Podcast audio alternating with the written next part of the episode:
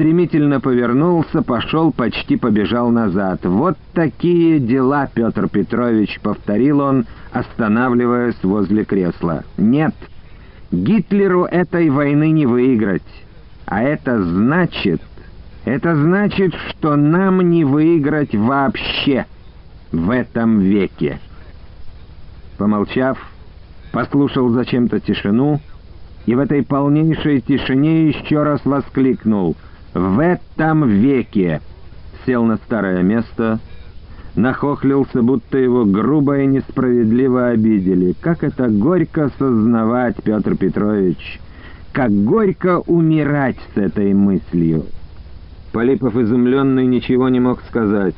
Долохновский и не требовал этого. За дверью, закрытой портьерой, послышался шум, какой-то скрип, напомнивший, что жизнь где-то там еще не кончилась, еще продолжается, жуткая и непонятная. Полипов повернул к двери голову. Портьера колыхнулась, и появился кузин Валентик в форме подполковника советских войск. «Герр штандартенфюрер», — начал было он, но Лохновский досадливо махнул рукой. «Сейчас, подождите там». Полипов понял, что этот тип явился в связи с его дальнейшей судьбой, распоряжение о которой скоро последует. Какова она теперь будет, и чем все кончится, — думал он, чувствуя подступившую к горлу тошноту. «Да...» Плохи дела у немцев, коли они решились на крайности, на физическое устранение кого-то из советского руководства, может быть, самого главного руководителя.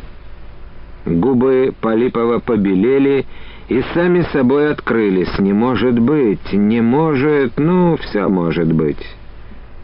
Я, впрочем, не утверждаю. Так, догадки. Да не трясись.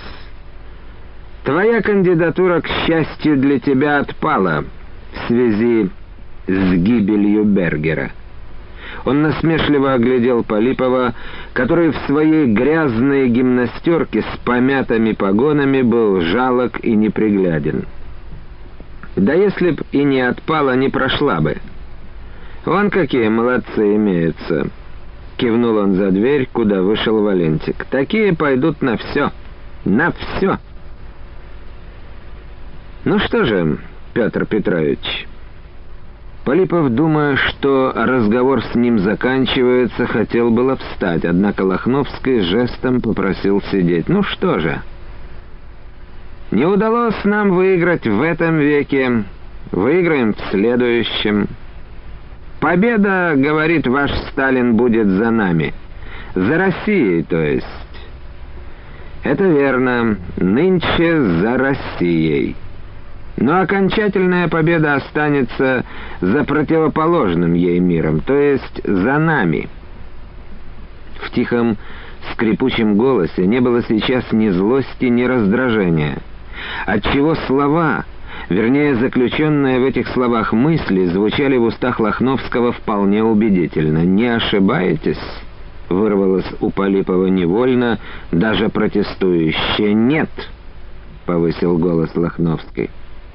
Вы что же думаете, Англия и Америка всегда будут с Россией? Нельзя примирить огонь и воду. Но идеи Ленина, коммунизма, они, Полипов начал и осекся под холодным взглядом Лохновского. «Ну?» — зловеще выдавил он. «Продолжай». «Они, эти идеи...» Полипов был не рад, что начал говорить об этом.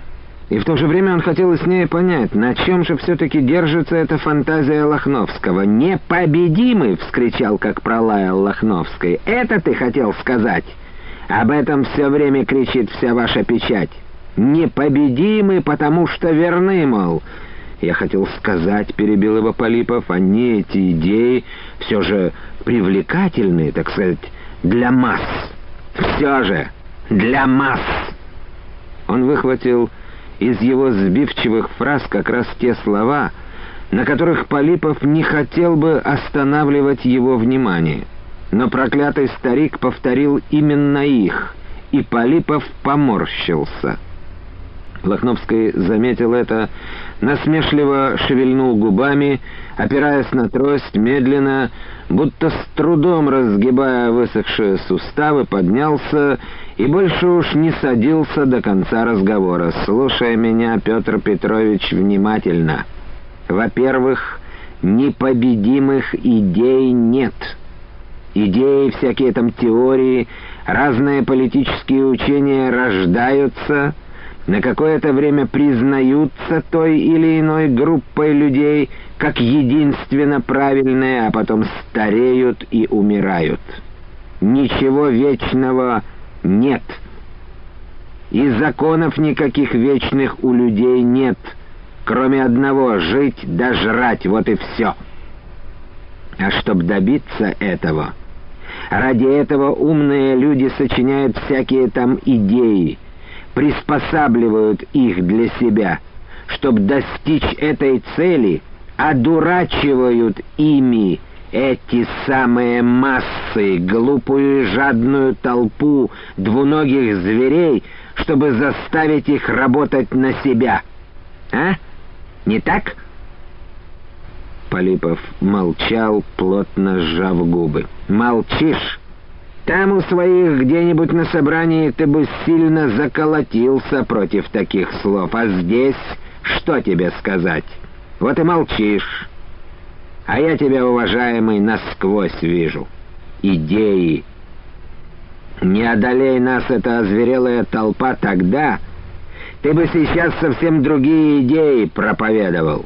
Царю бы здравицу до хрипа кричал, потому что это давало бы тебе жирный кусок.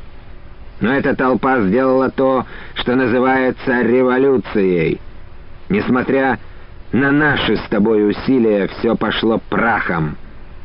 За эти усилия и меня и тебя могли запросто раздавить, как колесо муравья давит, но мы увернулись. Ты и я. Но я продолжал. Я продолжал всеми возможными способами бороться, потому и здесь с немцами оказался. А ты, братец, приспособился к новым временам и порядкам. Ты спрашиваешь, верю ли я в Бога? А сам ты веришь в коммунистические идеи? Не веришь. Ты просто приспособился к ним, стал делать вид, что веришь в них, борешься за них. Потому что именно это в новые времена только и могло дать тебе самый большой и насколько можно самый жирный кусок, а? Не так? По-прежнему молчал Петр Петрович Полипов. Лохновский крутанулся, торопливо подошел к окну, занавешенному плотной и тяжелой материей. «Вот это все, во-первых», — объявил он, вернувшись. «Но я тебя не осуждаю, нет. Жить каждому надо». А теперь во-вторых, коммунистические идеи, говоришь, привлекательны для толпы? К сожалению, да. Лохновский умолк. Стоя на одном месте, он смотрел почему-то себе под ноги и тыкал тростью в ковер. Полипов теперь увидел, что трость его остро заточена. Она протыкает ковер насквозь. Но ему и в голову не пришло, что Лохновский при желании пользуется ею, как страшным оружием. Он подумал, что трость заточена всего лишь для того, чтобы не скользила при ходьбе. Еще ему стало жалко дорогой ковер. «К сожалению, да», — повторил Лохновский. «И я, Петр Петрович, думаю уже о том, о чем немногие, может быть, и думают сейчас». Что Гитлер проиграл войну, это теперь ясно, но как она закончится, а? Как она закончится?» Он резко вскинул глаза на Полипова, затем приподнял голову. «В каком смысле?» — отозвался Полипов на его безмолвный вопрос. «Большевики вытеснят немцев, отбросят со своей территории, а дальше что? Границу они перейдут или нет? Если перейдут, где остановятся? Что станет с теми странами Европы, которые сейчас находятся под властью Гитлера и воюют на его стороне? Что станет с самой Германией, со всей Европой? Кто ж может это сказать? Промолвил Полипов. Сказать не может. А думать разве не надо? Разве не могут многие страны, подвластные сейчас Гитлеру, оказаться под пятой большевизма? Не дожидаясь его ответа, да и не интересуясь им, Лохновский двинулся по комнате мимо Полипова, обошел вокруг стола. Тем более, что идеи коммунизма пока привлекательны. С раздражением ткнул он тростью в ковер, останавливаясь. Вот ведь что может получиться, уважаемый. Лохновский постоял еще, горестно сжав губы, затем качнулся, пошел в другую сторону, опять обошел вокруг стола, задержался напротив Полипова. Тот хотел было подняться, но старик снова жестом остановил его. Но, как говорят диалектики, все течет, все изменяется. Если даже случится такое с Европой, не со всей будем надеяться, в так называемые нейтральные страны большевики не сунутся. Если и случится такое, ну что ж, ну что ж, победа наша несколько отдалится только и всего. Но мы будем ежедневно ежечасно работать над ней. Ах, как жаль, Петр Петрович, что немного мне уж осталось жить. Как хочется работать, черт побери, ради великого и справедливого нашего дела. Лохновский, умолкнув, внимательно посмотрел на Полипова, жалко и беспомощно сидевшего на стуле снова усмехнулся той снисходительной улыбкой, при которой эта снисходительность лишь прикрывала высокомерие и брезгливость. «Не верите в нашу победу?» Полипов пожал плечами, не зная, мол, что и думать. «А вот жена ваша верит. На заре ее туманной юности я как-то беседовал с ней об этом». Он несколько секунд что-то припоминал. В его старческих потускневших глазах шевельнулся живой огонек и тут же потух. «Полина Сергеевна замечательная женщина. У вас нет детей?» «Нет». «Жаль. Очень жаль. Вы берегите жену». «Спасибо за совет». «Мне еще самому...» «Неизвестно, что еще со мной, но останетесь живы», — убежденно сказал Лохновский. «В атаку вам не ходить». Прошли сутки, как я из редакции уехал. Меня уже потеряли. Если вы меня и отпустите, отпустим, — подтвердил Лохновский. К рассвету будете у своих. Как же я объясню, где был, почему отсутствовал? Мною же особисты сразу займутся. Ах, боже мой! Лохновский приподнял трость и раздраженно ткнул ею в ковер. «Сегодня с утра оба фронта, ваш и наш, снова двинулись. Там такое творится. Кто заметит в этой суматохе, в месиве крови и смерти, что ты сутки отсутствовал? Сейчас Валентик переведет тебя где-нибудь за линию фронта». «Обрадовался, гляжу», — заметил Лохновский. По губам его теперь змеилась ядовитая усмешка. «Вот ты лишний раз и демонстрируешь этот извечный закон, существующий в людском стаде — жить, любой ценой выжить. Все вы скоты, и ты не лучший и не худший из них. Живи!» Последние слова он выкрикнул со злостью, с завистью. Круто повернулся, дошел до угла комнаты, там постоял, будто рассматривая что-то. Резко обернулся, торопливо подошел, почти подбежал к Полипову. «Да, проклятые коммунистические идеи пока привлекательны, и многих, к несчастью, к сожалению, Они эти идеи делают фанатиками, поэтому Гитлер терпит поражение. Лохновский тяжко с хрипом дышал. На своей жизни я немало встречал таких фанатиков, этого, как его, Антона Савельева, помнишь, как же?» — вымолвил через силу Полипов. «Ты выдавал, а я его сажал. Все вынес скот. Каторжный труд, кандалы, пытки. Он погиб. Нет его в живых», — вставил Полипов. «Погиб? Где же, когда?» «Больше года назад жена мне писала». В Шантару, где я работал, эвакуировался оборонный завод. Там случился пожар. Этот Антон Савельев, он был директором этого завода. Цензура из писем все такое вымарывают. Но все же я понял, что завод взорвался бы, если б Антон Савельев что-то там не сделал, при этом и погиб. Вот-вот.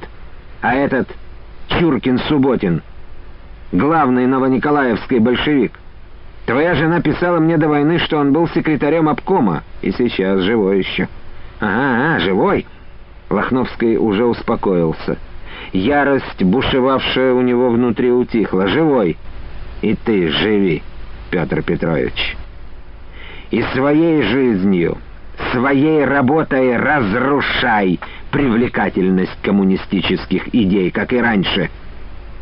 У Полипова шевельнулись складки на лбу. «Да, как и раньше!» — рассверепел Лохновский. «Не изображай такого удивления!» Затем гнев его как-то сразу увял, утих.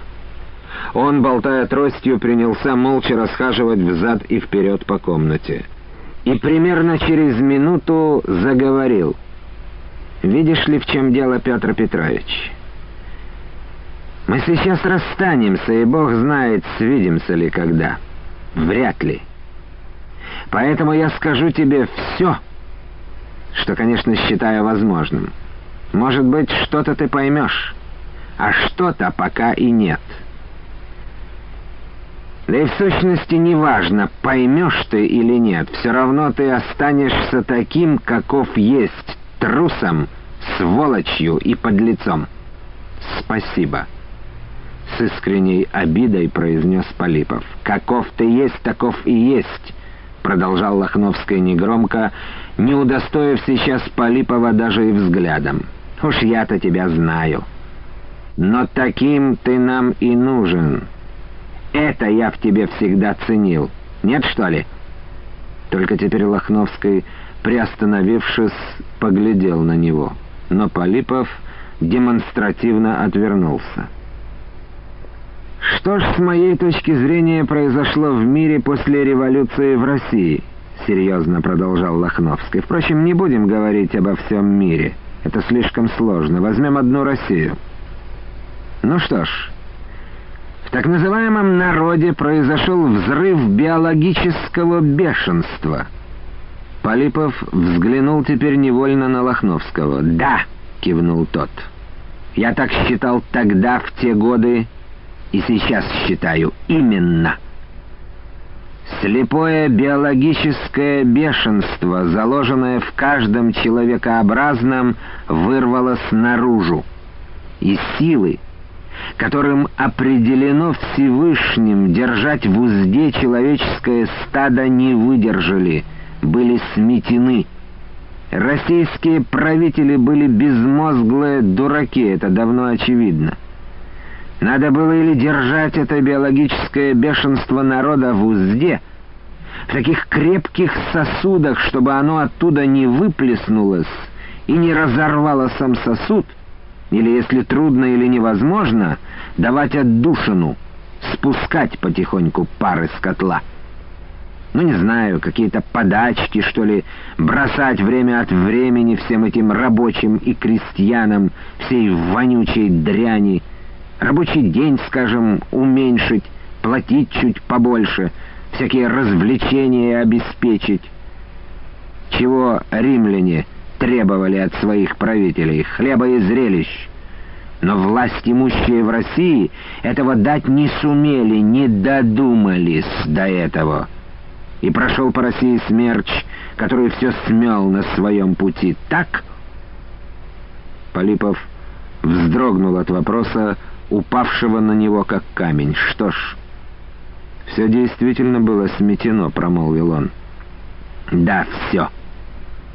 И мы в этой пустыне, на этих обломках, пытались после смерти Ленина, этого главного фанатика, не знаю, как его еще назвать. Маркс, Ленин. Да, это были гениальные люди, я признаю». Лохновский опять стал наполняться гневом и, задыхаясь, принялся все быстрее бегать по глухой, занавешенной тяжелыми полотнищами комнате. Я признаю, но их гениальность в одном. Они нашли способ выпустить из народа его биологическое бешенство на волю. Да, после смерти Ленина мы принялись строить, закладывать основы нового, справедливого, и необходимого нам государства и общества, и мы многое уже сделали, а кто это мы? Полипов осмелился задать вопрос, который давно сверлил мозг. Лохновский рывком обернулся к Полипову, на дряблых щеках, на подбородке у него полыхали розовые пятна. «Мы? Кто мы?» — переспросил Лохновский. «Мы — это мы. Вы называете нас до сих пор троцкистами». Полипов сперва смотрел на Лохновского с недоумением. Тот тоже не отрывал от Полипова воспаленного взгляда. Через несколько секунд Полипов как-то недоверчиво и растерянно улыбнулся. В водянистых глазах Лохновского устрашающе шевельнулись темные точки. Зрачки его будто вспыхнули черным пламенем, увеличились в несколько раз и тут же снова стали прежними — и усмешка на круглых щеках Полипова истаяла, испарилась мгновенно. Брови беспокойно задвигались. «Вот так!» — удовлетворенно произнес Лохновский. «И ты напрасно. Это была грозная сила. Вы много болтаете о троцкизме, но не знаете, не представляете, какая это была сила — и какое возмездие ждало Россию. Дойдя до окна, он постоял там, как недавно в углу, лицом почти уткнувшись в портьеру. Будто мальчишка, которого жестоко и несправедливо обидели, и он теперь плакал беззвучно. Но ваш, не твой, а ваш, я говорю, проклятый фанатизм одолел и эту силу, проговорил он хрипло, не оборачиваясь а потом обернулся, дважды или трижды переступив. «И запомни, Петр Петрович, это вам, всей России, всей вашей стране никогда не простится».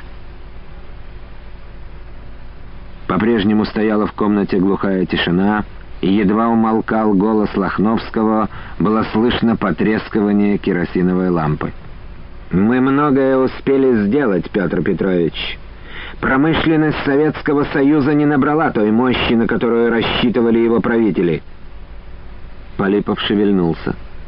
Лохновский мгновенно сорвался с места, стремительно, как молодой, подбежал к нему. «Ты не веришь мне? Не веришь?» — истерично прокричал Лохновский. «Почему же?» — мотнул головой Полипов. Лохновский поджал губы скобкой. «Да, мы терпим поражение сейчас». Мы, Петр Петрович, сделали многое, но не все. Недостаточно для нашей победы. Ничего. Борьба далеко не окончена. Наших людей еще много в России, а за ее пределами еще больше. Ты даже не представляешь, какие есть силы, какая мощь. Только действовать теперь будем не спеша, с дальним и верным прицелом. Он, говоря это, смотрел на Полипова как-то странно, будто ожидая возражения, готовый при первых же звуках его голоса обрушиться на него. «Я много думал над будущим, Петр Петрович», — неожиданно усмехнулся Лохновский, мягко и как-то мирно, добродушно. Конечно, теперешнее поколение, впитавшее в себя весь фанатизм так называемого марксизма-ленинизма, нам не сломить. Пробовали, не получилось. Да, Пробовали, не получилось, повторил он раздумчиво. И в который раз, оглядев Полипова с головы до ног, скривил губы. Немало, немало до войны было в России, во всем советском государстве, слишком уж ретивых сверхреволюционеров. Немало было таких карьеристов и шкурников, как ты. На различных участках, на самых различных должностях, больших и малых. Кто сознательно, а кто бессознательно. Но такие сверхреволюционеры и такие лжекоммунисты, как ты, помогали нам разлагать коммунистическую идеологию, опошлять ее в глазах народа, в сознании самых оголтелых, но не очень грамотных ее приверженцев. А некоторые из таких, и ты вот, к примеру, способствовали еще и дискредитации, а иногда и гибели наиболее ярых коммунистов. Они летели со своих постов, оказывались в тюрьмах. Они умирали от разрыва сердца или их расстреливали. По широкому лбу Полипова снова катились капли пота. Но он не решался стереть их, боялся даже шевельнуться. «Да», — вздохнул Лохновский обессиленно и тоскливо, глядя на его взмокший лоб. «Всем этим мы умело пользовались». Но всего этого было мало. Мало. Ничего не выражающие глаза Лохновского, упершиеся в Полипова, тускнели все больше, мертвели, и тому казалось, что они застынут сейчас навечно, и Лохновский, постояв еще секунду-другую столбом, повалится в бок. Но Лохновский не упал, даже не качнулся. Безжизненные глаза его дрогнули, зрачки засветились черными точками. «Да!» — извлек из себя слабый звук Лохновский. «Но мир, Петр Петрович, в конечном счете очень прост. Очень прост». Только теперь Полипов осмелился поднять руку и обтереть пот со лба, со щек. Лохновский кивнул, будто одобрил это. «Придет день, война закончится», — продолжал он. «Видимо, советские войска все же перейдут свою границу, вступят в Германию, займут Берлин. И страшно подумать, что будет с Европой. Но... Вот говорят, нет худа без добра, это так. Но и добра без худа нету. Самые могущественные страны мира, Америка и Англия, Разве позволят коммунистической идеологии беспрепятственно расползтись по всей Европе, а? Разве позволят потерять Европу, а? Полипов дернулся, будто хотел встать, вскочить, но не встал, а только промолвил невнятно. «Нет, не должны». «Что?» — яростно прокричал Лохновский. «Я говорю, не позволят. Дурак!» — взревел старик, метнулся опять к портьере и, дойдя до нее, стремительно обернулся. «Дурак ты, но правильно не позволят. Хотя что-то, какие-то страны мы, возможно, потеряем. Америка и Англия не всегда будут на стороне России. Почему же они сейчас на ее стороне?» Видимо, боятся, что если падет Россия, Англию Гитлер проглотит, как хохол галушку. Но тогда с Америкой разговор будет крутой, и не устоять ей. Американцы какие вояки, пьянствовать да с бабами развратничать, это умеют, а воевать — нет. И океан их не загородит. Вот почему они покуда с Россией. Но падет Германия, и они очнутся, очнутся, Петр Петрович. Другого обстоятельства быть не может и не будет». Потом Лохновский долго стоял неподвижно, будто прислушивался к чему-то тревожно. Полипов, обеспокоенный, тоже напряг слух, но в мертвой тишине, царящей в комнате, не уловил даже малейшего звука. «Да, после войны мы будем действовать не спеша», С дальним и верным прицелом вернулся к прежней мысли Лохновской. «Все очень просто в мире, говорю, все очень просто. Нынешнее поколение не сломить. Что ж, возьмемся за следующее. Понимаешь, Петр Петрович?» Полипов хотел сказать «нет», но лишь безмолвно мотнул головой. «Ах, Петр Петрович, дорогой ты мой человек!» Неожиданно тепло по-отечески промолвил Лохновский. «Все в мире, я же говорил, имеет обыкновение стареть. Дома, деревья, люди. Видишь, как мы постарели с тобой? Это закон, абсолютный закон природы».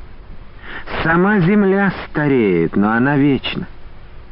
А люди умирают, на смену им приходят другие. В течение нескольких десятков лет одно поколение сменяется другим. Это-то хоть в состоянии понять? Ну и что же, что сменяются? Лохновский недовольно поморщился от такой непонятливости и терпеливо продолжал ему растолковывать, как маленькому. «Я ж тебе и объясняю». В этом веке нам уже не победить. Нынешнее поколение людей в России слишком фанатичное, до оголтелости. Войны обычно ослабляли любой народ, потому что помимо физического истребления значительной части народа вырывали его духовные корни, растаптывали и уничтожали самые главные основы его нравственности — сжигая книги, уничтожая памятники истории, устраивая конюшни в музеях и храмах. Такую же цель преследует и Гитлер. Но ваш этот советский народ какой-то особый и непонятный. И в результате войны он не слабеет, а становится сильнее.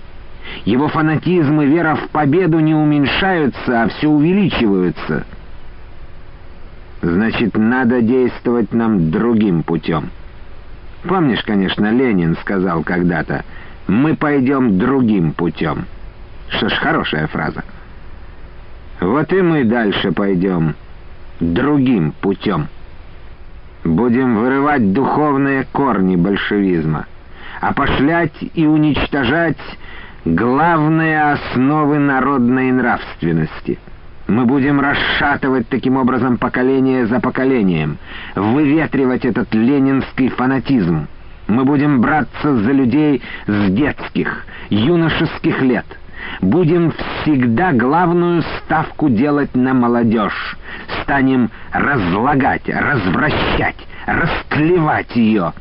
Да хорошо, хорошо, поспешно выговорил Полипов, испуганный, ошеломленный. «Чего же лучше? Только как это сделать? Нелегко, нелегко!»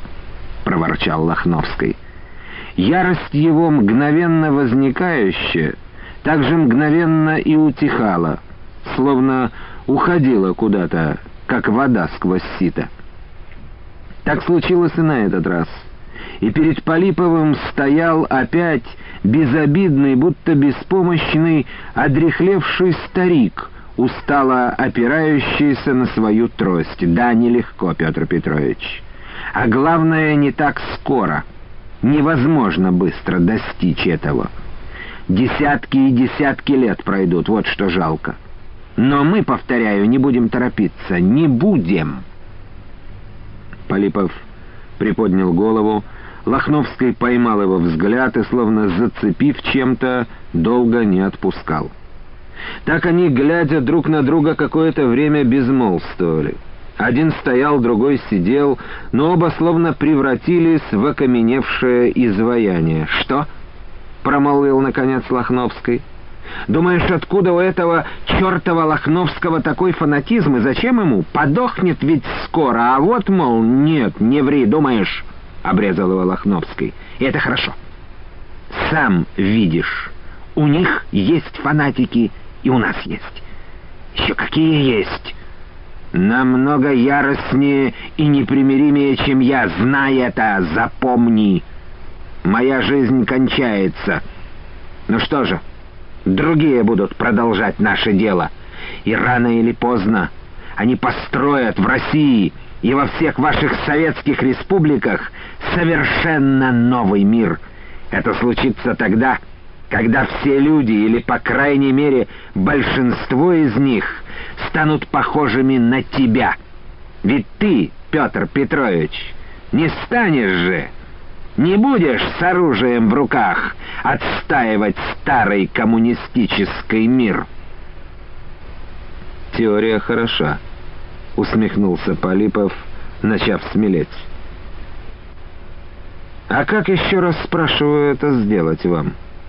У партии коммунистов гигантский идеологический пропагандистский аппарат.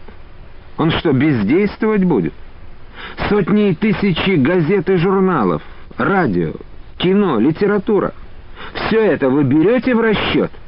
Берем, кивнул Лохновский. Советский Союз экономически был перед войной слабее Германии. Но пресса, идеологический аппарат сделали главное. Воспитали, разожгли до предела то, что вы называете фанатизмом.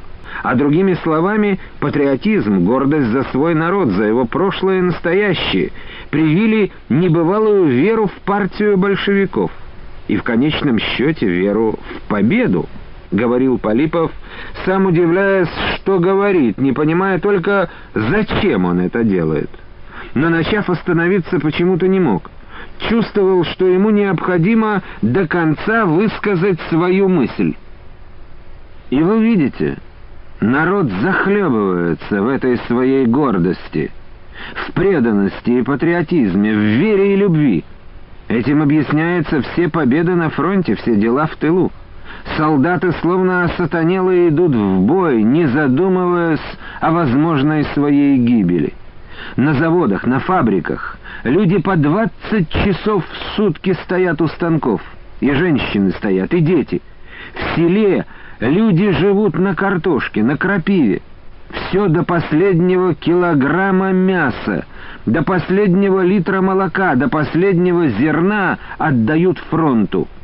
Все, даже самые дряхлые, беспомощные старики и старухи, выползли сейчас в поле, дергают сорняки на посевах. Вот как их воспитали. И это... Все это вы хотите поломать, уничтожить? выветрить это, кивнул Лохновский, выслушав его, не перебивая. Ну, знаете, именно это, Петр Петрович, спокойно повторил Лохновский. Ты не веришь, что это возможно и не надо. Считай меня безумным философом или еще кем. Я не увижу плодов этой нашей работы, но ты еще, возможно, станешь свидетелем. Лохновский зажав трость под мышкой, опять вынул табакерку, раскрыл ее, забил одну ноздрю, потом другую табаком. Газеты, журналы, радио, кино — все это у большевиков, конечно, есть. А у нас еще больше. Вся пресса остального мира — все идеологические средства фактически в нашем распоряжении. Народов России это не коснется, почти крикнул Полипов. Сейчас трудно все это представить. Тебе. Потому что голова у тебя не тем заполнена, чем, скажем, у меня. О будущем ты не задумывался. Окончится война, все как-то утрясется, устроится... «Мы найдем своих единомышленников, своих союзников и помощников!» — срываясь, выкрикнул Лохновский. Полипов не испытывал теперь беспокойства. Да и вообще, все это философствование Лохновского не принимал всерьез, не верил в его слова. Во всяком случае, был к ним равнодушен. И, не желая этого, все же сказал, «Да сколько вы их там найдете? Достаточно!» И все равно это будет капля в море из какого-то упрямства, возразил Полипов. И даже не то слово найдем. Их воспитают. Их наделают столько, сколько надо. И вот тогда, вот потом, Со всех сторон, снаружи и изнутри, наши приступят к разложению. Сейчас, конечно, крепкого, монолитного, как любят повторять ваши правители общества. Общими усилиями будут низведены все авторитеты, все духовные идолы, которыми когда-то гордился народ, которым поклонялся. Так учил, так это умел делать Троцкий. Писателя Льва Толстого — он, например, задолго до революции называл в своих статьях каменной замшелой глыбой. Знаешь? Не читал. Да мне это и безразлично. Вот-вот, оживился еще больше Лохновский. И когда таких, кому безразлично будет много, дело сделается быстро. Горло у Лохновского перехватило. Он, задыхаясь, начал кашлять.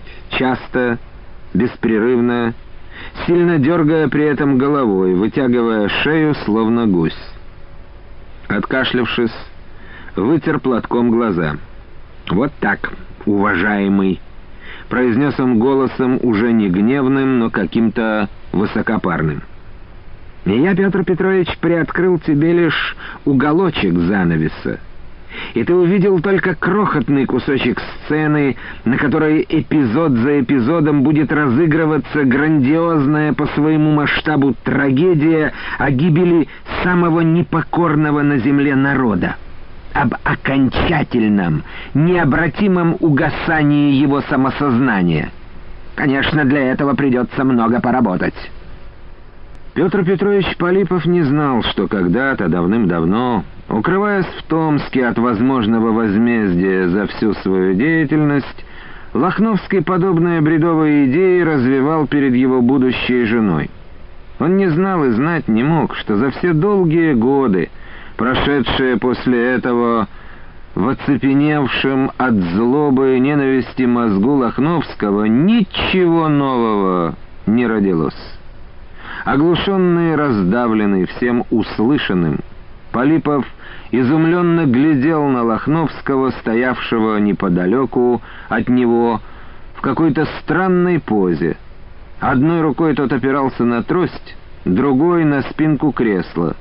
Ноги его будто не держали, и он, полусогнувшись, как бы висел между тростью и креслом, тяжко задумавшись о чем-то. Петр Петрович был поражен нарисованной ему апокалипсической картиной. «Да, ловко», — растянуто произнес он после длительного молчания. «Что?» — резко воскликнул, будто очнувшись от забытия Лохновской. «Планы ваши, конечно, решительные, только вам их не осуществить никогда», — мотнул головой Полипов. Лохновский еще раз встряхнулся, выпрямился, проговорил торопливо. «Тебе этого не понять, не понять. Да бог с тобой. Не всем дано». Лохновский ковыльнул к дверям, толкнул ее, крикнул. «Где там ты? Эй!» Он обернулся. Следом за ним вошел Валентик. «Вот он тебя отведет за линию фронта. Как привел, так и отведет». Оставит там где-нибудь, а я устал. Ступай. Полипов поднялся, постоял, глядя на Лохновского, не зная, надо или не надо ему что-то говорить. И Лохновский, уперев в него свои зрачки, плавающие как поплавки в водянистых глазах, тоже молчал. Потом губы его раскрылись, обозначив темную щелку рта. «Живи как можно дольше, Петр Петрович», — усмехнулся Лохновский. «А служи как можно выше. Чем выше, тем лучше для нас». Это было последнее, что Полипов услышал от Лохновского. В ту самую ночь... Когда Валентик вел уставшего и в конец измотанного Полипова на советскую сторону по знакомому уже оврагу, километрах в полутора южнее его переходила линию фронта небольшая группа Олейникова. Кроме него в группу входили Иван Савельев, Гриша Еременко, Олька Королева, которую Олейников, зная, что она жила в Шестакове, попросил быть проводницей, и два сержанта-подрывника, окончившие недавно спецшколу. Группа двигалась вдоль глухой балки, тоже заросшей кустарником. Ночное небо, раскаленное за длинный июльский день, окончательно не остыло еще, дышало теплом. Все, кроме Ольки, несли в вещевых мешках по нескольку комплектов батарей питания для партизанских раций. Ольке Олейников не разрешил взять ни одной батареи. У нее не было и вещмешка. Одетая в мужские крестьянские штаны и старый пиджак, повязанная платком, туго затянутым под подбородком, она шагала впереди, время от времени оборачивалась, отыскивая глазами шагающего за ней Ивана Савельева, и, будто успокоившись, что он не отстал, шла дальше. С Иваном Савельевым Олька познакомилась всего несколько часов назад. Вернее, даже не она с ним, а он с ней. Олейников собрал их всех, коротко ничего не конкретизируя, пока сказал, что в тыл их поведет вот она, Оля Королева, и приказал до вечера всем спать. Едва Олейников назвал ее имя и фамилию, этот пожилой солдат, сидевший как-то отрешенно, вроде бы мучившийся тем, что предстояло идти во вражеский тыл, медленно и устало поднял тяжелую голову, поглядел на нее с угрюмым и даже, как ей показалось, зловещим любопытством. «Зачем этого типа берет с собой Яков Николаевич?» — подумала она. «Но раз берет, значит берет. Решение это обсуждению не подлежит». Вечером в дверь комнатушки при штабе, где она отдыхала, кто-то стукнул негромко. «Сейчас», — откликнулась она, и через минуту, уже одетая в дорогу, вышла в темный коридорчик. «Пора, дочка». «Все уже ждут во дворе», — услышала она глуховатый голос, узнала этого типа по фамилии Савельев, как назвал его Олейников, днем знакомясь с остальными. «Вы?» «Я...» Я, понимаешь, дядя Семкин. Какой дядя? Чей? Сержанта Савельева, танкиста. Он мне говорил о тебе. Она еще помолчала в недоумении. Под Лукашовкой мы стояли. «Ой!» — испуганно воскликнула Олька и быстро закрыла рот ладошкой. Потом, отступив в полутьму, враждебно спросила оттуда. «Ну и что?» «Ничего». Она повернулась и пошла к выходу. На расшатанной, побитой осколками полуторке, они уже в темноте доехали до окраины небольшой деревушки. Здесь их ждали армейские разведчики. Трое молодых и неразговорчивых солдат минут сорок вели их лугом, потом берегом речки, каким-то редковатым леском. Наконец спустились в неглубокую балку, замусоренную обрывками бумаги, жестяными банками, деревянными ящиками с нерусскими наклейками. «Все. Уже у фрицев», — сказал один из разведчиков. «Счастливо. Балка эта длинная, еще километра полтора». Как кончится, слева будет лес, справа поле. Лес обогнете с южной стороны. Подойдете к деревне Жуковка. Немцев там позавчера не было, а сейчас черт их знает. Сейчас их погнали. Может, какая-то ихняя часть в Жуковке оказаться. Там глядите. И повернулся к Ольке. «Деду Сереге поклон. Передам», — сказала девушка. И вот они идут вдоль балки, которая все не кончается. Ведет их уже Олька Королева.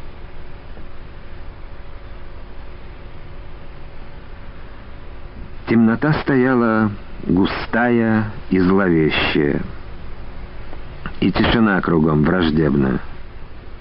Иван все это понимал сознанием, отлично зная, что тишина в любую секунду может взорваться ревом автоматов.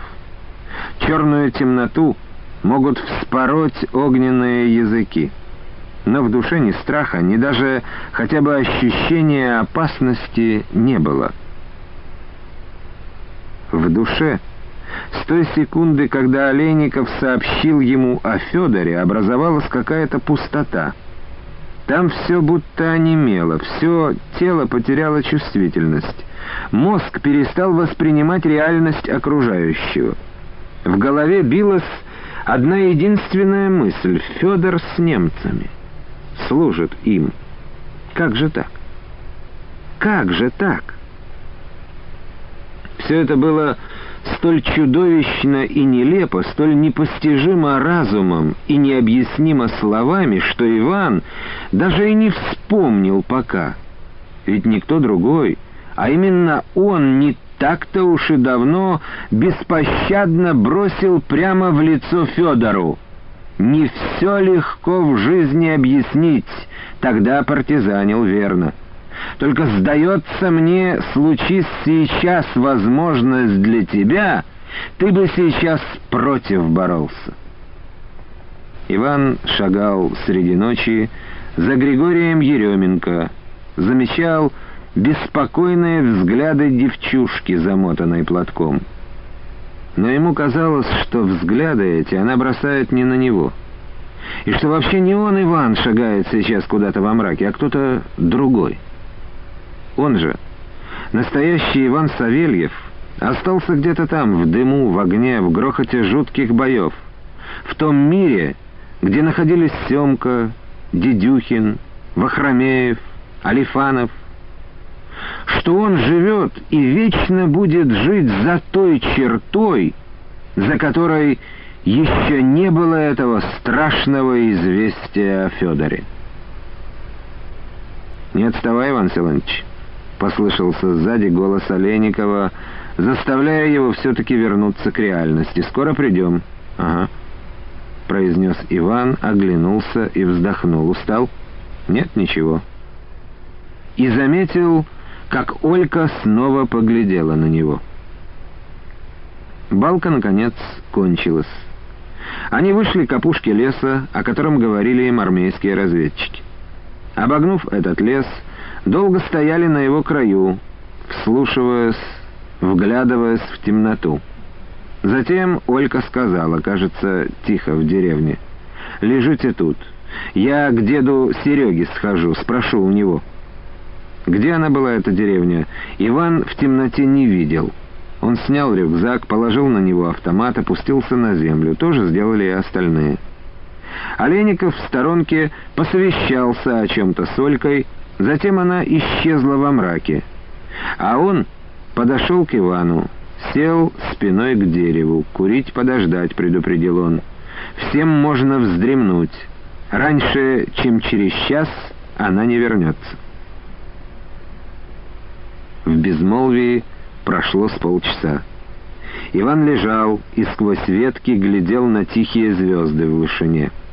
Они как-то успокаивали, заставляли вспомнить почему-то тот день, когда он позапрошлым летом шагал в Михайловку, возвращаясь из тюрьмы. Громыхавшее небо над головой, зашумевшую сзади грозу, тугой пыльный вал — который ливень гнал перед собой. Он будто снова увидел, как, прорываясь через этот тугой и пыльный ветряной вал, бежит к нему Агата, жена. Почувствовал, как ее маленькое, не тяжелое тело упало ему на руки и теплое забилось в них. Потом сразу возникли перед ним глаза худой, большеглазой девочки лет пяти, его дочери, которую он никогда еще не видел. Она взмахнула ресничками, отступила к стене, спрятав за спину тряпичную куклу. И опять, без всякого перерыва, серые глаза и крутой лоб тринадцатилетнего сына Володьки. Шагнув через порог, он с кнутом в руках тоже прижался к стене, тоже глядел испуганно и недоуменно. Жена и дети где-то живут сейчас под этим небом, ждут его. И он назло всем смертям, назло проклятой немчуре, назло Федору вернется к ним, живой и невредимый. Ох, Федька, сволота слюнявая, ну расплатишься. Иван пошевелился и поднялся. Сел. «Жалеешь, Иван Силанович, что сюда с нами пошел?» — спросил негромко Олейников вдруг. «Смотрю я на тебя. Маешься?» «Закурить бы все же, а? Мочи никакой нет». «Ну, закури», — нехотя разрешил Олейников. «Только осторожно, черт его знает». Иван свернул цигарку, лег животом на землю, головой к вещевому мешку, сразу же плотно зажав огонь ладонями. Лежа так, быстро высадил всю самокрутку. «Чудно», — сказал он, вдавив окурок в землю. «Сколь время в аду и грохоте я, а вот тишина, будто и нету войны». Это мы перешли линию фронта на тихом участке. Сегодня утром и тут начнется. Олейников привстал, чутко прислушался к темноте, затем поглядел на фосфорисцирующие стрелки часов. Скоро должна вернуться Королева, сел на прежнее место. Сейчас, Иван, судя по всему, тут разгорится битва такая... Немцы во что бы то ни стало снова хотят взять Курск. Гитлер, как показывают пленные, считает сражение на Курском выступе решающим для всей войны.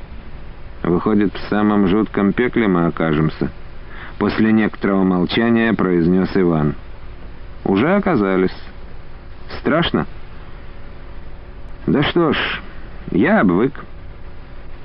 А я вот не могу, неожиданно признался Олейников — и, почувствовав на себе удивленный взгляд Ивана, продолжал также негромко. «Я, Иван Силантьевич, ничего не боюсь. Тоже в разных бывал переплетах. На воде и на суше. Я в Крыму воевал, на Кубани, по тылам немцев не раз ходил, а вот не могу привыкнуть к войне. Старею, что ли? В молодости, в гражданскую такого чувства не было.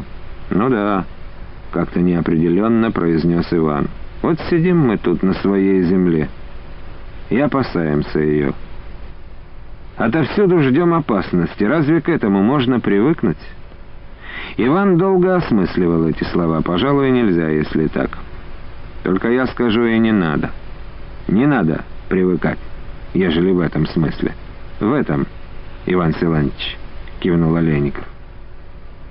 Короткая июльская ночь вот-вот уже начнет с востока подтаивать, а Олька Королева все не возвращалась. Она должна была узнать у деда Сереги, где сейчас находится партизанский отряд Кондрата Баландина, бывшего председателя Жуковского колхоза. В зависимости от этого Олейникову предстояло принять решение, двигаться дальше или где-то укрываться на день. Он опять встал, начал вглядываться в темноту, как бы не оплошало. Вдруг в Жуковке немцы. «Девка, видать, не глупая», — успокоил Иван Олейников.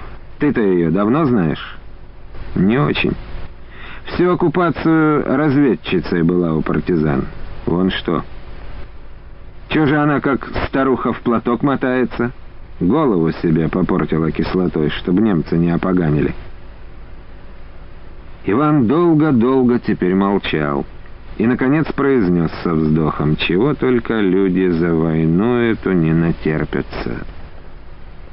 Порой диву только даешься в такую сторону заломит. В ту войну тебя, в эту Федора, брата твоего родного. Война, конечно, войной. Да и окромя причина для этого всегда бывает, сказал Иван, — не для оправдания себя или тем более Федора, а чтобы уяснить что-то. Какую-то мысль вроде ясную ему. Да не до конца, это само собой согласился Олейников. Кого по глупости, кого по тупости. Он что же, Федька, Добровольно к немцам ушел или через плен? Этого не знаю. А если через плен, разве не мог добровольно? Да и в этом разве дело? Ну да, произнес Иван согласно. Подумал о чем-то, усмехнулся.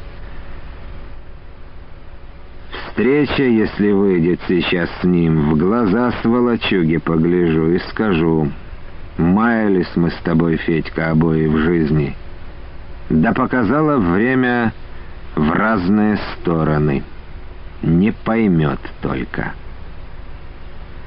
«Поймет, он не глупый», — произнес Олейников. «Что же, ежели возьмем живым его, скажи». И через паузу продолжал.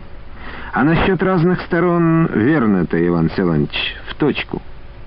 Вот встретил я тут недавно одного, который тоже, кажется, мается. В ту сторону, как ты. Знаешь кого? Зубова-то, царского полковника-карателя, помнишь? Ну, промолвил Иван. Сводила меня судьба потом и с сыном его. Сына его я тут и встретил. Петра Зубова? Именно. В штрафной роте у Кошкина. Сиди, чего вскочил? Иван, приподнявшийся было, сел, громко задышал. А с ним и родственника твоего через Анну Кафтанову, Макара, родного сынка Михаила Лукича Кафтанова. Осмысливая это известие, Иван помолчал с полминуты, потом сказал «Дела». «Ну и что?» «Долго я говорил с ним. С Макаром не пришлось, а этот сам на разговор вышел. Что же скажу тебе? Ежели и не понял я его судьбу, то почувствовал, не умер. Пробуждается в нем человек. Мелькнула была даже мысль, не взять ли его с собой в Шестакова». И, в общем, жаль, если в том бою, о котором ты рассказывал, он погиб. Уцелели тогда немногие. А Макар вот уцелел, если интересно тебе».